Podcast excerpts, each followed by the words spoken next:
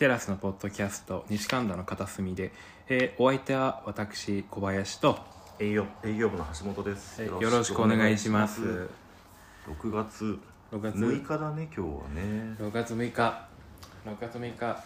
6 6月6日っていうとうん。多分あのご存知の方は昔「オーメン」っていう映画があってうん。あれまあ悪魔の子の話なんですけど6月6日に生まれた設定なんですよね。あなるほどね、はい。でそのオーメンが川出書房さんで文庫になった時にうん。値段が666円だったって話してます。あそれはもう川出さんがそうしたらね。あ狙っね狙われたらしいですよなるほどね、うん。気が利いてるじゃん。いやそうらしいですよね、うん。そういうやっぱ遊び心を大事にしながら仕事したいなとうん。常日頃思います。それは全く。はい。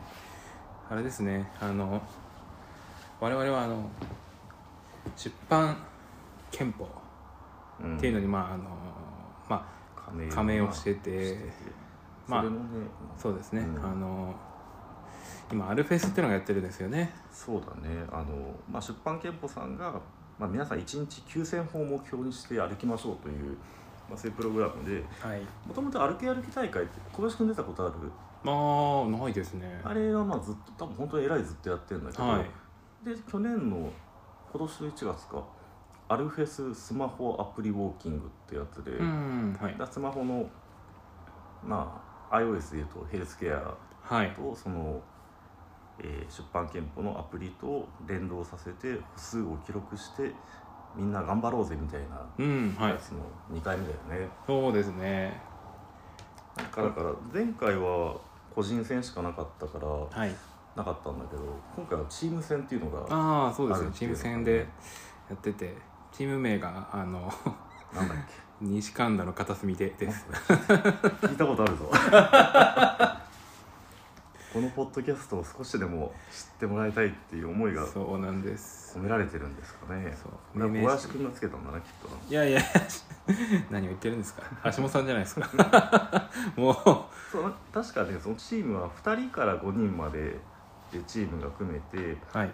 であのなんだそチーム、えーチームメンバーの総歩数を、えーチーム人数で割ってはい。平均歩数を出すっていうまあすごくしっくりくる出し方をしてるよね。そうですね。うん。なんかまあうんどうぞどうぞ。ああすいません。なんかこういうふうなのがちゃんとあるとなんかうん。ちょっと一駅分歩こうかなとかなるし、ううんんなんかやっぱりこう歩いてるといろいろうん考え事ができるじゃないですか、確かに。それって結構大事な時間だなと思ってて。うん、そう。まあ音楽もね意外としっかり聴けますしね。聞けるよね。聴けますね、うん。なんかイヤホンしないでさ、はい。あの風の音聞いたりとかさうん。すれ違う人の会話聞くっていうのもいいし、ああいや音楽聞いたりとか、はい、ラジオポッドキャスト聞いたりとか、うん、いろいろいいよね。そうですね。う確かに。なんかあの先日亡くなった坂本龍一さんんがうん。高校生の時に、うん。彼は当時中野に住んでて、うん。で新宿の駅のすぐ近くに新宿高校に通ってたんですけどうんうんその中野から新宿までの駅の間は、うん。ずーっとなんかその駅のな駅の電車の電車の中の音をずっと聞いてたらしいんですよ。へでそれが彼にとってはすごく面白かったってえうんうん。その彼のその自伝にうん書いてて、うんうんあ音楽家ってこういうふうになんか、そのしゃなんですかねこの周りの音を捉えてるんだと思ってすごいびっくりした記憶があって、なるほどね。うん、普段あんまそういうところにこううん。耳っていかないじゃないですか。そうだね。うん。だからこうそれこそウォーキングとかでも、うん。そういう周りの音にこう耳を澄ませて見るだけでなんか全然違う発見があるのかなと思って。そうだね。うん、小林君オーディオブックって聞く？オーディオブックはなんか英語の勉強のために、うんうん ポール・オースターの幻聴の本人が読んでるやつを買ったりとかしたうんんですけど、うんうん全然読んでないですね、うん。いや俺も全然ほぼなんか会社で出したはい。もののなんチェックとかはい。っていうのぐらいで、はい。でも歩いてると本読めないじゃない。そうですね。まあ若干だってめちゃめちゃ人がいなければうん。二宮金城スタイルいいかもしれないけど、はい。ででもそんな2時間3時間歩く時さまあやんないじゃん。いやないですね。いや本よなんか本も読みたいなって思うんだけどはい。オーディオブックもいいのかなと思いつつまだ全然経験がないんだけど。なんかオーディオブックってもともとはなんかその創業者の人が、うん自分のおじいさんがうん。なんか目が悪くなって本が大好きな本が読めなくなってしまって、でそのおじいさんのために作ったっていうのがあのうんなるほどサービスらしいんですよね、うん。うん。なるほどね。いい話じゃないですか？いいですよね、うん。そうそう。でもちろん資格がっていう人も当然あるだろうし、うんそうですね。あとまあ、ね、ページがめくれないっていう人うん。もいるだろうしね海外だと結構主流ですよね、うん日本に比べて。なあれでもよく言われるよね。あのアメリカだと本当に車移動がほとんどあはいはい。ほとんどがちょめちゃめちゃ長距離だからとか。そうですね。あなんかあったななんか。でもあとあれか。前前小林君が言ってたんじゃないかな、はい。朗読文化も影響してるんじゃないかみたいな話あああるかもしれないですね。うんそうなんだっけな。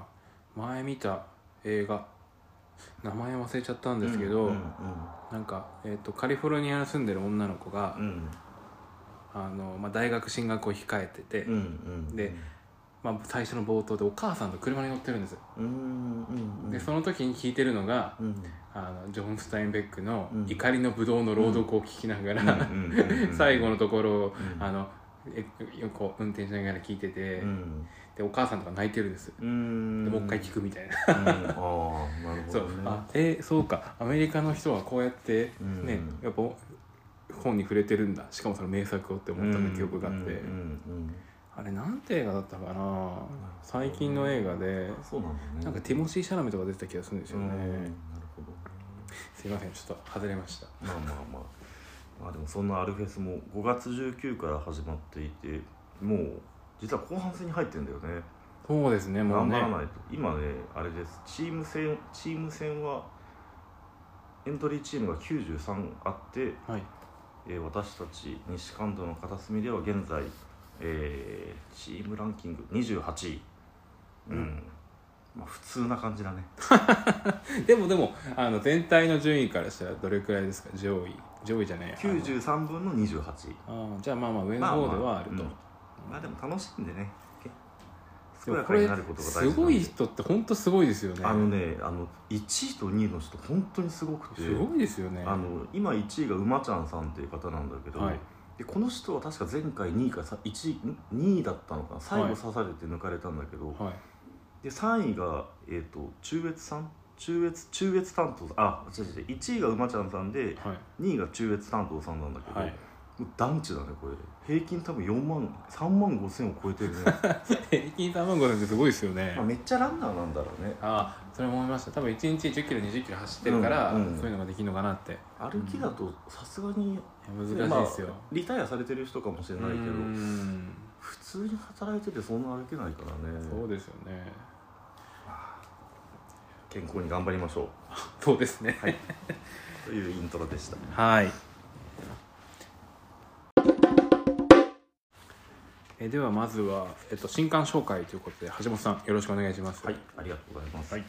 えっ、と6月の8日に本屋さんに入りまして、はい。で一応まああの設定してる、えー発売日としては6月の10日としてるんですけれど6も月10日はい。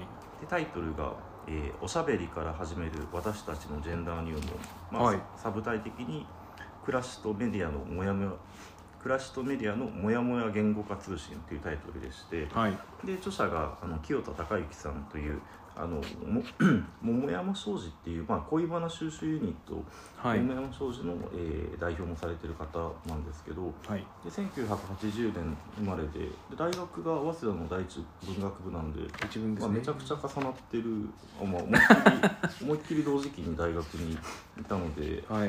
多分どこかでし知り合いがかなりつながってるだろうなって思うんですけどで内容としてはもともと共同通信で、はいあの清田孝之の、えー恋バナ生活辞表」っていう連載を、えー2020年から22年まで清田さんされていまして、はい。まあ、それを書籍化したっていうような内容ですね。はい。で体裁としてはまあエッセイの形でしてはい。でもう中身は本当にもうパラって読んでいただければあのすぐ分かっていただけると思うんですけど、まあ、本当に非常にこう読みやすいというか、うんあのそうですね。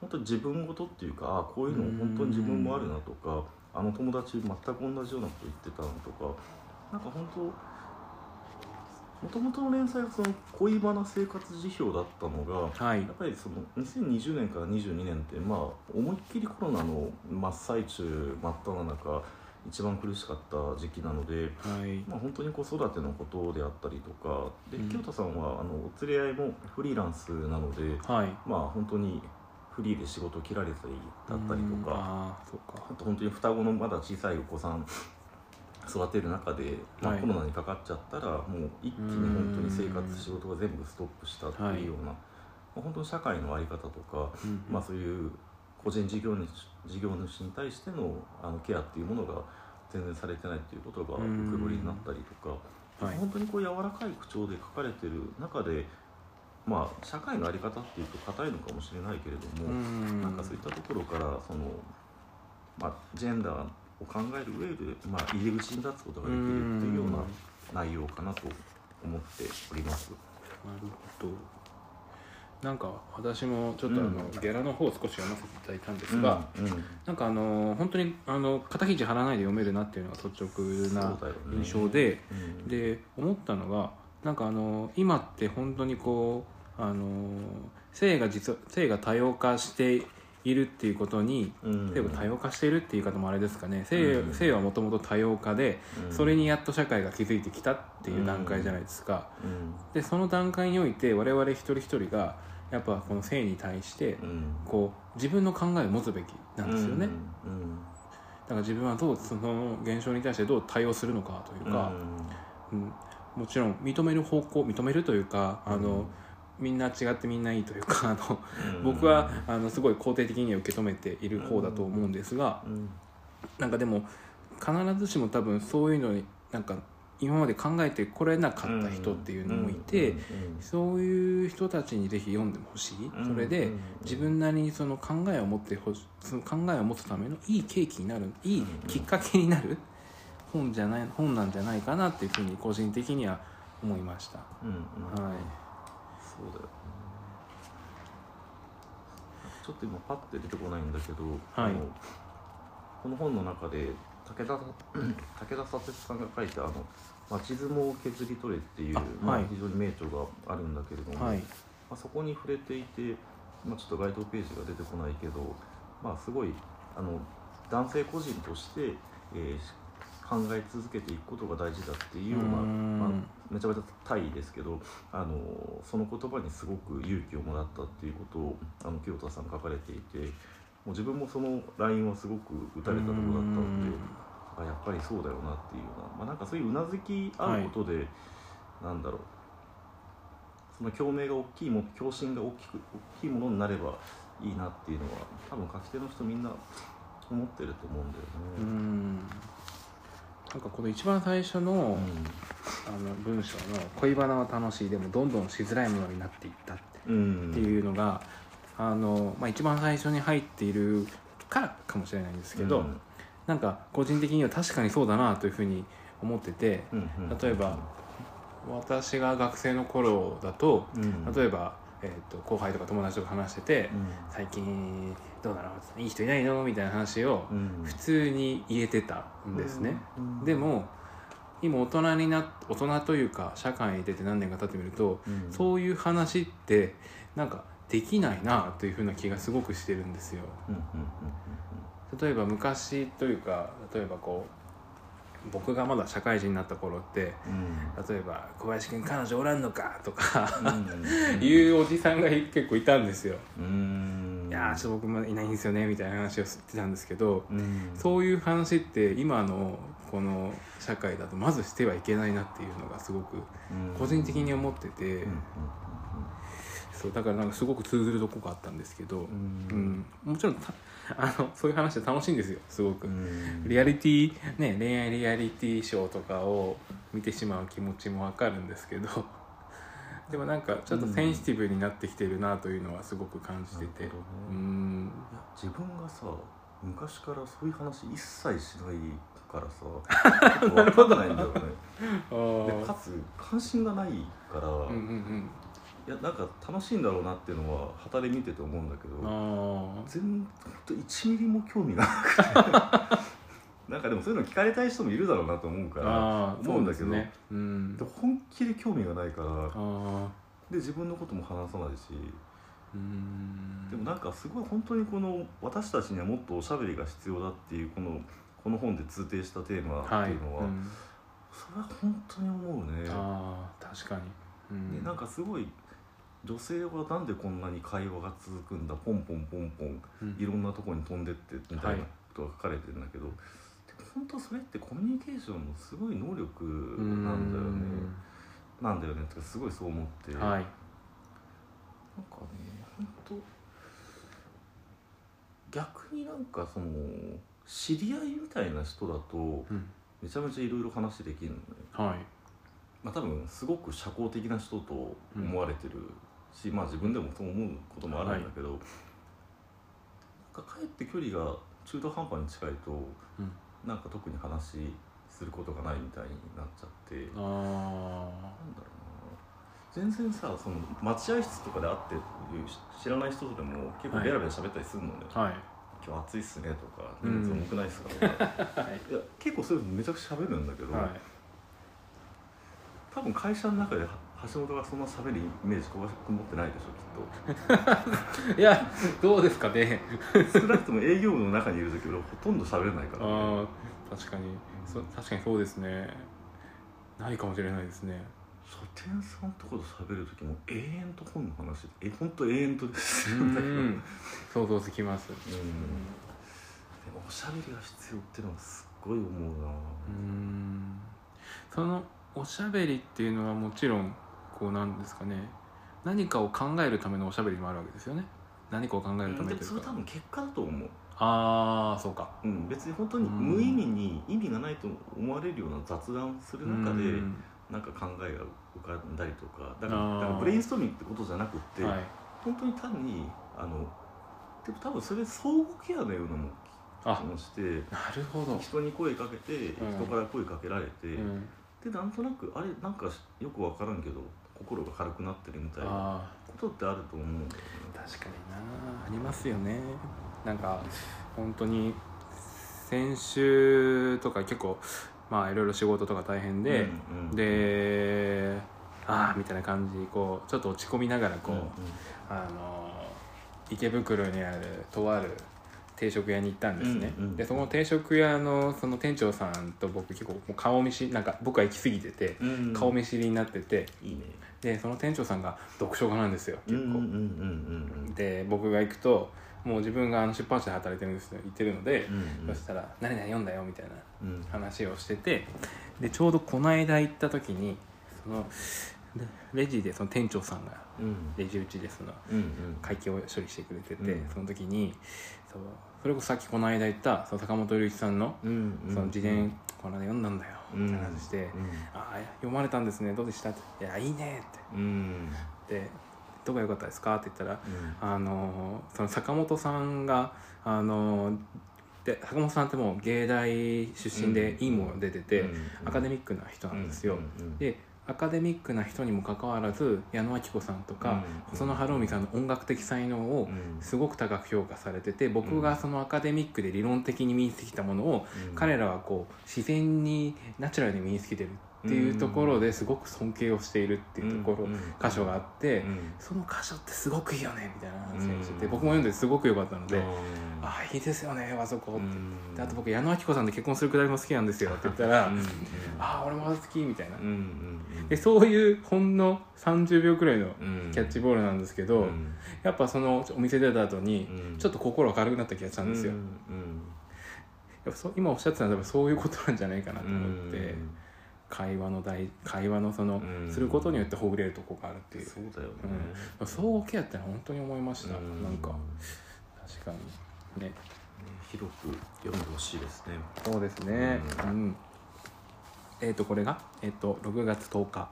そうだね。大体6月10日ぐらいに発売になります。なるほど。あれですよね。イベントも予定されてるんですよね。あそうです。あのイベントいろいろやろうと思っているんですけど、はい。まず一つ決まったのが、えっと、6月30日金曜日ですね。30日の金曜日。の夜に東京千駄木あのにある往来堂書店さんであ。まず1回目の、えートークイベント観光記念トークイベントをはい。やります、往来堂さんで。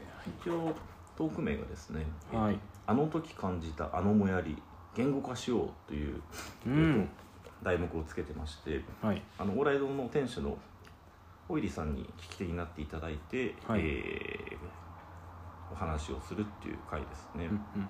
でまあ60分程度あのお二人のお話をえしていただいてその後あの小さなおしゃべり会っていうのをしてまして。おしゃべり会。はい。あの来場者の、えー皆さんでちょっとまあグループ分けっていうかうん。してもらってそこでこうよくね清田さんがやられてるから、まあ、なんか題目を出すのか本当題目なしに「今日何してきましたか?」とか「この後何するんですか?」とかこれちょっと想像だけど、はい。まあ、そういうなんかおしゃべりをするっていう回もあるのでいい配信もあるんですけど配信、はい。あのオンオンライン配信ですね。配信はトークの部分だけなのではい。東京近郊の方はぜひ会場来ていただいて、うん。あのおしゃべり含めて楽しんでいただけるといいかなと思います。これは夜ですか？はい。一応7時半スタートですね、はい、はあいいですね金曜日の夜に本屋さんに行って著者に会えるっていうのはすごく贅沢だと思ういます、ん。いいな。あ僕この日出張なんですよ。はい、じゃあ小林君は後でアーカあの配信はアーカイブ販売もあるのであぜひ。アーカイブで。はい、ぜひアーカイブで私を拝見させていただきたいと思います、はい。ろしくお願いします。よろしくお願いします。これそういえば想定があれすごくすごくいいですよね。うん、イラストレーターさんがですね、はい。えっ、とですね、藤巻さゆりさんというイラストレーターさんに草画を描いていただいてまして、はい。まあ、2人のえー人物がイラストで描かれてるんですけどなんかすごいなんていうんだろうな涼し涼しげなイラストでもありでもすごい柔らかい雰囲気も、ね、タッチとしてそうですね。伝わると思うのでうん。ぜひジャケ買いもおすすめだと思います。そうです。ぜひあの6月10日頃、はい、えー、と書店に並ぶと思いますのでぜひお手に取っていただけると嬉しいです。よろしくお願いします。よろしくお願いします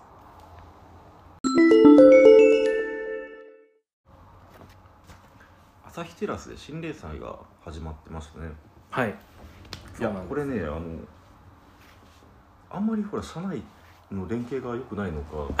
あれなんか知らない間に なんか連載が始まってるぞと思って。そうですね。で連載名が「母語でない言葉で書く人々」という連載があれ1回目っていつだっけ？3週間えっと4週4月30日。4月30に公開しました。そう基本的にも朝日テラスのホームページは当然チェックしてるしあともう朝日テラスのツイッターも当然フォローしてるのでツイッターで見たのかな？はい。でも著者が辻野祐樹先生っていう著者ではいで1回目読んでめちゃくちゃ良くて。であのーまあ営業あのえっと、広告部に森君っていう子がいて、はい。あのまあ、彼とはめちゃくちゃ本の話をよくするんだけど、はい。で森君にも見読んでもらって「あいいっすね」っつって、まあ、1回目は本当にイントロうん。な感じではあったんだけどはい。これ編集誰なんだろうねっつって。で韓国語と話してるから韓国語の担当さんなのかなみたいな話をしててはい。で小林君に聞いたら僕ですみたいな話あー そうなんですよ。そうそう。はい。これはさどういうあの連載をしていただくになった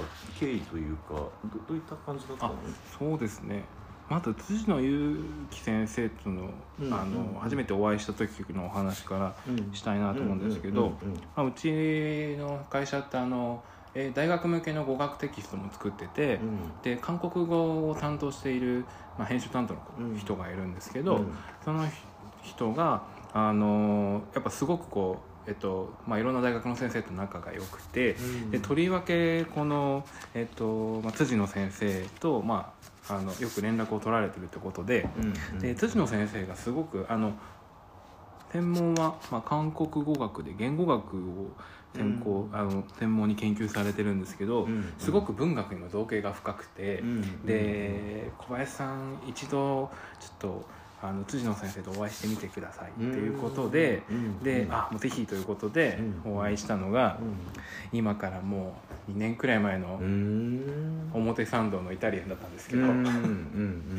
であの初めてお会いしたんですけどすごくこう物腰のこう柔らかい方で、うんなんかあのすごく人柄がお優しい方でうん。すごくその場がすごく盛り上がりまして、うんでうん2軒目に行こうということになりまして、うんうんで 2, 軒目に行ってそれで行ったところが、うん。まあ、渋谷のあのバーボッサっていう、はいはいはいはい。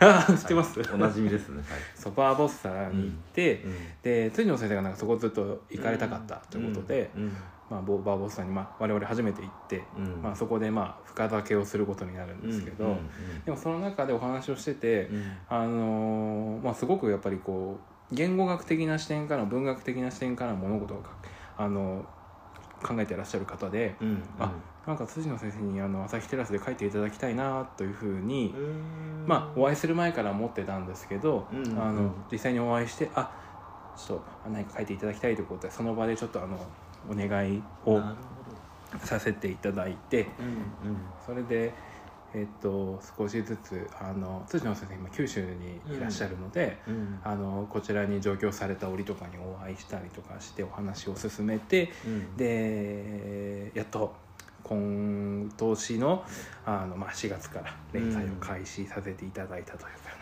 うな形ですね。はい、ツイッターの反響すごいよね。あすごいですよね。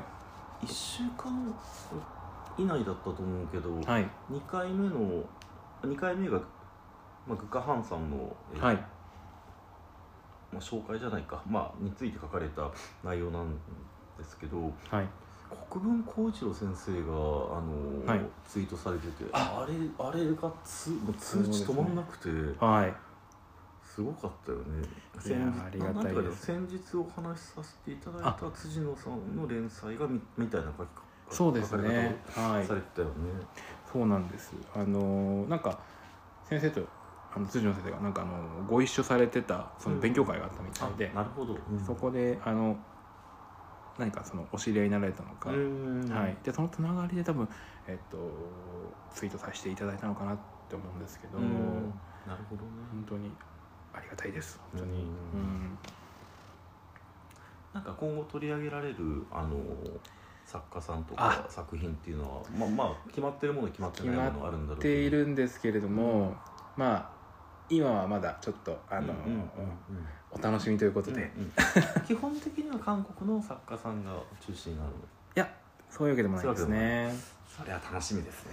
そうですねなんかあの本当にこういろんな国のいろんな国というかあの、うん。なんていうんですかねの出身の方で、まあうん。基本的にはその自分がそのもともうとん。獲得した言語とは違うもので書く書いてる方を取り上げる予定でそうですね。あの今って結構そういう方って増えてきていてて、うんね。うん。うん。僕も個人的にすごくやっぱ好きでうん。うん例えばイーユンイーユン・リーさんとか、本当に日本に来られた時に僕はもうイベントに行っちゃったくらいなんで、うん。すごい好きで。川田さんとかも取り上げるんでしょうか？おちょっと待ってくださいね。あと個人的にはジュンパラヒリさんはぜひ読みたいです。ああなるほど。ジュンパラヒリさん。か確かにそうですね、まあ、たくさんいるだろうからね。そうですね。ううん。この辺を取り上げになるのか楽しみにしております。ぜひあのー毎月30日更新予定なので。もう月1なんだ。そうなんです。素晴らしいね。なのであのー次は6月30日更新予定なのでうあのまんたぜひ読んでいただければと思うんですが。うん。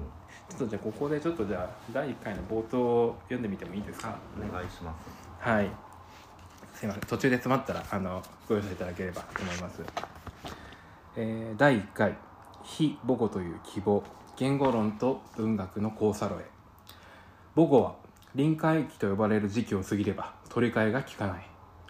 巨他の人々はこの命題を素朴に信じているだろう。しかし世には非母語をあたかも母語のように操り非母語で創作活動をする作家たちがいる。いわゆる越境作家と称呼される書き手たちである。私は韓国語を専門とする言語研究者であり言語教育者でもある。学部時代はフランス語を専攻しつつ他の言語群とも多く戯れまた大学院博士課程在学中にはソウルの大学で専任講師として日本語や日本語学を講じたりもした。かくして言語の森を一定期間抜唱してきたがその際いつも頭の片隅にあったのは他者の言語自己の言語として引き受けるとはいかなる栄意かという問いであった。私は言語とりわけ非母語とは習得するものではなく引き受けるものであり自身の実存に関わる意思的な選択だと考えてきた。言語を学ぶ者は常に過疎的な存在で言語学者は自分自身を変容させる動員そのものである。言語は混じり合うことをその本質とし非言語を引き受けると。は母語と非母語が脱境界的に混交したアマルガムを自らの中に宿すことである。まあこんな感じでうん。文章が続いていくんですけどあのーすごくやっぱ文体がこうご自身の文体を持たれてるそうだよね。という印象がうん。あるかと思います。であのあのどうですかね。あの耳で聞かれると、まあ、抜笑してきたとかうん結構その耳に慣れないかなと思うんですけど、うん。実際こう字で読んでいただくとうんうん。あの意味は分かりますので。そうだね。はいうん。あのそれでもこのやっぱ漢字ちょっとまあ難しい漢字をこう使われてるのがやっぱすごくこういい刺激になってるなっていうのはそうだね。思うのでんぜはいそうですね。ひ皆さんチェックをお願いします。ぜひあのお願いいたします。はい。橋本さんはいかがでした？こちら読まれてみて。ん？あのすいません。あの母語ではない言葉で書く人々を読まれて。あだからさっき言ったようなあそっか激しくしますが。すいませんいや、まあ、あの今ちょっと先生の言葉の使い方だったりとか、はい。まあ本当にあの母語へ母語でない言語について、あ特にあれだね2回目のところで書かれてたけれどもあの母語じゃない言葉を使うことですごく自由になる軽くなるっていうようなことが書かれてたと思うんだけどそうですね。やっぱり母語っていうものは当然歴史その地に歴史があって自分の祖先がそこにいてっていうことで、うん。まあ、切り離せないものだよね。そうですね。それが悪いってことでは当然ないんだけれども、はい。でも第二言語っていうことはそこからはあのなんというかあの自由になれるっていうかその辺の描写というか書かれてるところは非常にうなずきが多かったしあと気づきも多かったなと思ってるそのでうですね3回目以降も非常に楽しみにしていますはいすいませんなんか同じことを聞いちゃって大丈 ありがとうございます。はい、あの毎あの毎月30日更新なので、あのぜひ一度えっ、とご視聴いただけると嬉しいです。はい。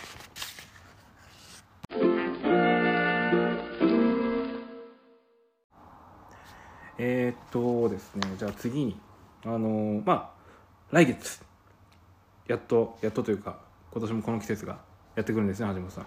そうだねブックあの、うん、アノニマスタジオさん主催のブックマーケット2023が今年は7月15日7月16日のうん土日に、えー毎回同じですけど浅草の台東館っていうところで、はい。えー本の祭りが開催されますいやーいいですね。今回はねえっ、とね56ブース56ブース。74社参加という74 社もいるんですか。うん楽しみだねすごいですね。で毎回小林君も一緒に売り場に立ってもらってるのでそうなんです。僕は2019年からいなんとなく参加しちゃってます。うん、いやすごい助かるんだよ いやいやいやいやいやでも楽しいですよね。あーなんか直接ねお客さんの反応見えたりとかっていうのはまあ普通になんだろうあの営業面でもあの企画面でもはいすごく参考になるし、あと他社の人がどういうふうにまあ陳列もそうだしうん。はい。どういうアプローチでご案内してるのかっていうのもやっぱめちゃくちゃ参考になるし。あとまあやっぱりみんなあのお客さんみんなあの話をしたくてあの来るから、はいまあもうひたすら喉がガラガラになるまで永遠と話をして静かに本を選びたい人はあの普通に書店さんに行くわけだからもう何でもかんでもあのその本にまつわる情報をもう一個でも一個でも出していくっていうのが一番大事なところだからそうですね。どうしても張り切ろうと思ってます。いやーまた台東館に戻ってこれるなんて嬉しい限りですよ。そうだね。本当にうんでも今回本当多いですね出店者さん。そうだね。74社。うん、うん今回ね朝日出版社はえっ、と左奥まあどっちを持って右左ってのはあれだけど、まあはい。左奥の壁面がブース1ブース1なんだけど、えっと両隣が、えー大月書店さんとはい。西日本出版社さんという、まあ、うん非常に、まあ、西日本出版社さんは、まあ、よくなんていうか知ってらっしゃる方あの知ってる方なんだけど大月書店さん営業含めて一人も多分名刺交換したことないのではい。個人的にはそれはすごくうん。楽しみにしてます、いいですね。すごい好きな本ばかり出されてる出版社さんなので。うん。あと夏葉社さんもむ夏葉社さんは向かい側だな。夏葉社さん去年売り切れの早かったですよね。去年隣だったよね。そう隣でしたね、うん。新刊持ってきてあっという間に売り切れてたよね。はいもあと本の雑誌社さん本の雑誌社さんも結構近いな。あういいですね。うん。うん。まあでも実際問題あのブックマーケットのブース1ってあんま関係なくってさ、はい。あのいやここが良さそうここ厳しそうって思ったりするんだけど、はい。あれに来る人たちってもう回遊率がめちゃくちゃそうですね。ごいから皆さん回っていきますもんうん。だあんまりね、ねもうずっとな何回出てるんだっけ？まあ10回以上出てる気がするけどはいあんまりなんかブース1であの売り上げが変わったっていうのはあんまないんだよね、うんうんうん確かに、うんうん。まあ、なかなか会場時間中はほ他のブース見る余裕がないからいつも。いつも会場前にあのはい。挨拶したり本買ったりあーなるほど。まあ、それも楽しみなので皆さんあの7月1516の土日どちらか両日でももちろんですし、ご予定いただけると嬉しいです。お願いいたします。ちなみにあのー、3冊以上お買い上げいただくとオリジナルイラストエコバッグがプレゼントということで。そうだね。あれいつも人気だからね。そうですね、んぜひ手に入れていただきたいと思いますこれは。はい。えっと7月15日から16日。10時から17時。で台東館。えっと台あれですね。浅草駅から徒歩5分くらいですかね。そうだね。はい。まあ詳細は、えっと検索をしていただけると嬉しいです。はい。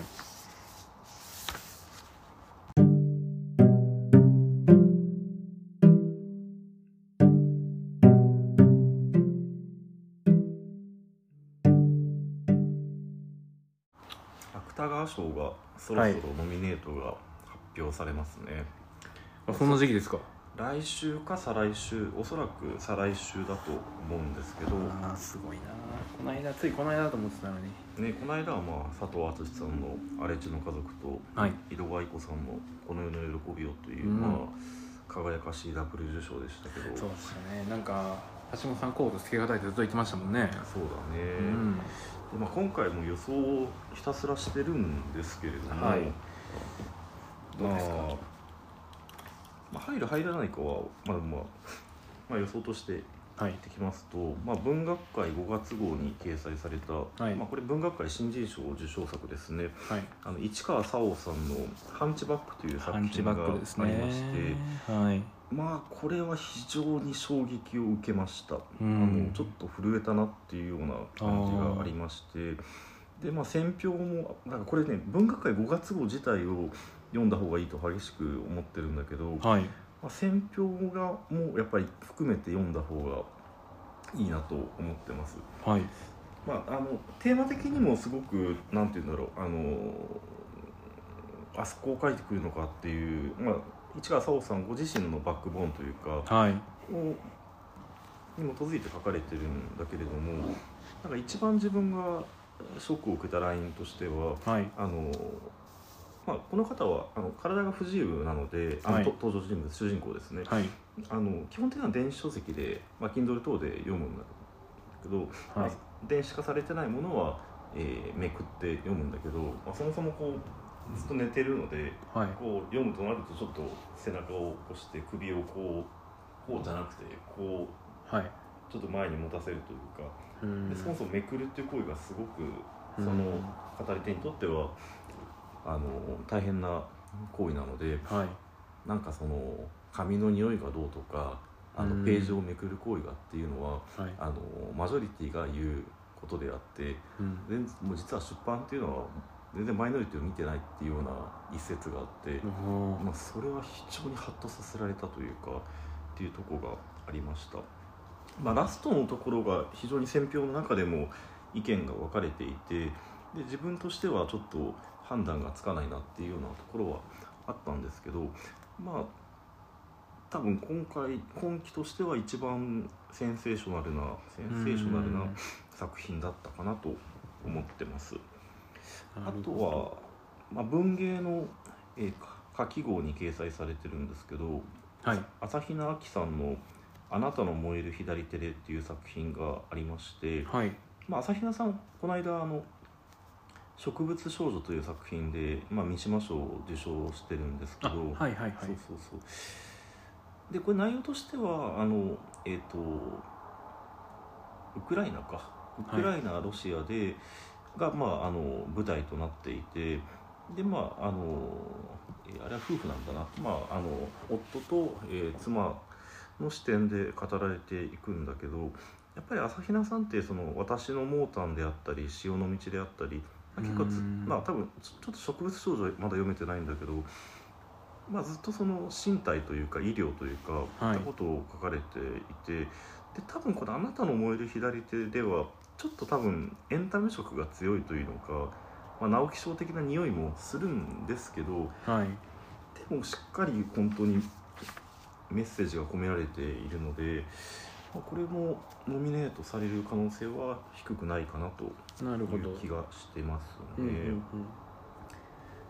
あとは文学界3月号の山下ひろ子さんの「小中」という、まあ、手の中ですね「小中」という作品がありまして、まあ、これは登場人物のえ女性が、まあ、ま万引きを繰り返してしまってしかもどんどんどんどん、えーなんていうんだエスカレートしていくってはいいうようなことなんですけど、まあ山下さんは前々回の芥川賞悪定ですか？えー選定選考で、まあ、悪定がノミネートされてますし、まあ、山下さんも、まあ、ドールだったりうん。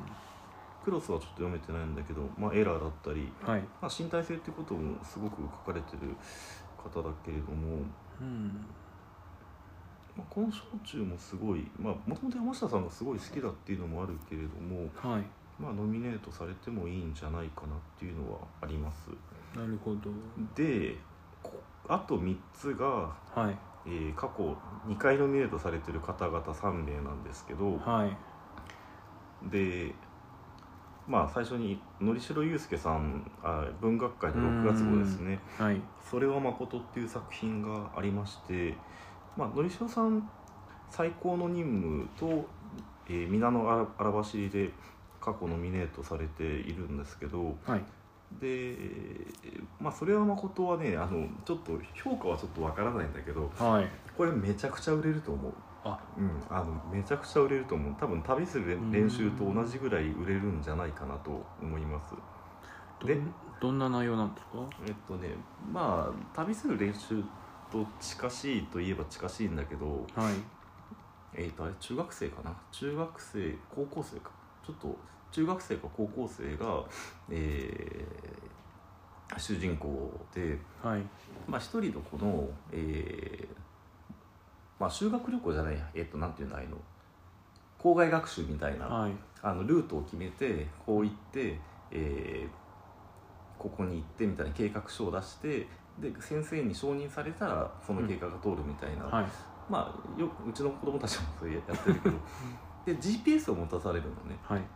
でまあ GPS を常に学校が監視して、まあ、事故が起きてないかとかあとははい。ちゃんと計画通りに回ってるのかっていうのを見るんだけど、うんうんまあ、いつも通りその登場人物同士の些細なやり取りうんはい。でも本当にあ中学校の時高校の時こういうのあったなとか友人との友達とのちょっとしたじゃれ合いだったり、はい。まあ、じゃれ合いが、えー、とエスカレートして喧嘩になったりとか、はい。まあ、その辺の描写は野石さんはもうすごい上手い人だからうんなんか電車で読んでて乗り換え駅をすっ飛ばしてそんな3駅ぐらい行ってうわめっちゃ乗り過ごしてるとか思って。すごい。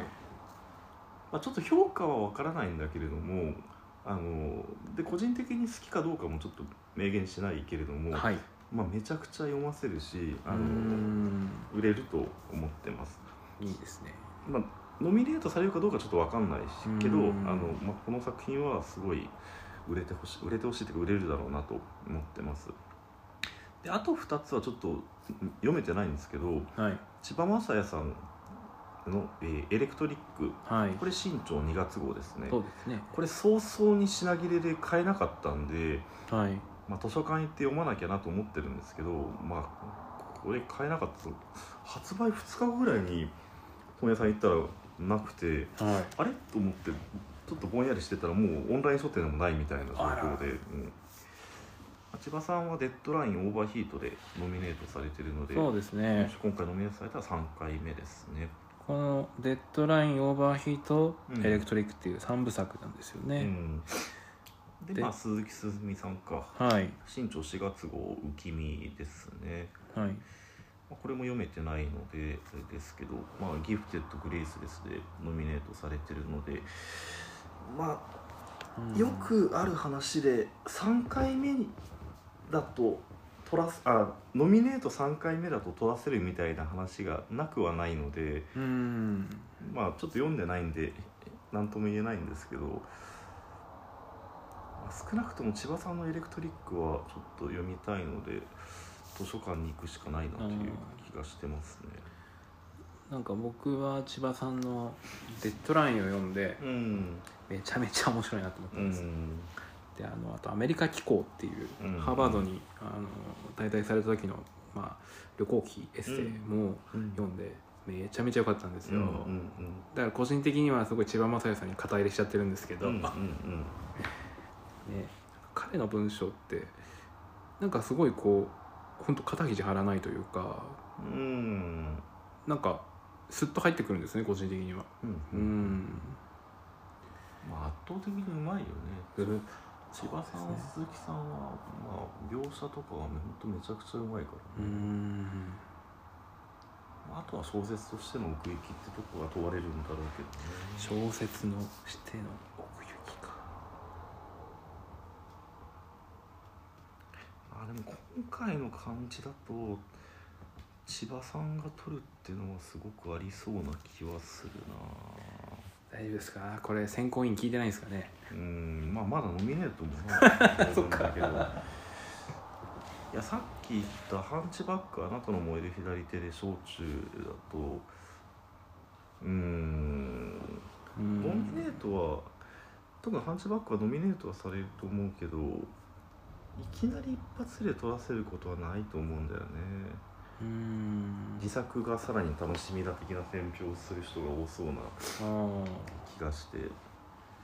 確かだからエレクトリックが本当にものすごくいしっかりさらに書かれてるんだったら取る可能性があるんじゃないかなと。まあ読んでみないと分かんないんでにね読読んでみます。ぜひ。はい。最近単単行本が最近出ましたね。はいという橋本の文芸愛が炸裂したしょうもない時間でした、いえいえありがとうございます。はい、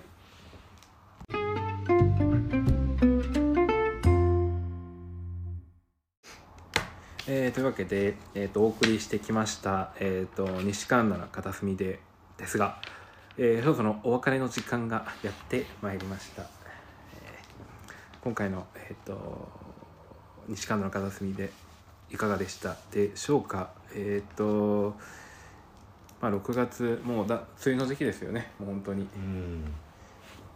成功うどくであの本当に会社なんか来ないで一日本読んでたいんですけど そういうわけにもいかないのでうん。毎日西神田まで来てます。これ社長聞いてたら怒られるな大丈夫でしょう、大丈夫ですか？うん、大丈夫だよはい。まあちょっとそうですねえっ、と次回は、えっとまあ、7月に更新するんですがまた新刊のお話ができるかなとそうだね。うん。思います、うん。はい。そう。来来月も新刊が来月？いや今月の末ですね。うん。新刊がまた出るのでまたちょっとその話をお話しさせていただきたいなと思います、はい。であの梅雨梅雨のあの時期に入ってあの気圧の変化とかで体調を崩しやすい時期だと思うのであの皆さんぜひあのご自愛いただければと思います。それではえっ、とこの辺で、えっと西神田の片隅で失礼したいと失礼したいと思います。えっ、とここまでのお相手は私小林と橋本でした。えっ、とそれではまた次回。さようなら。さよなら。失礼します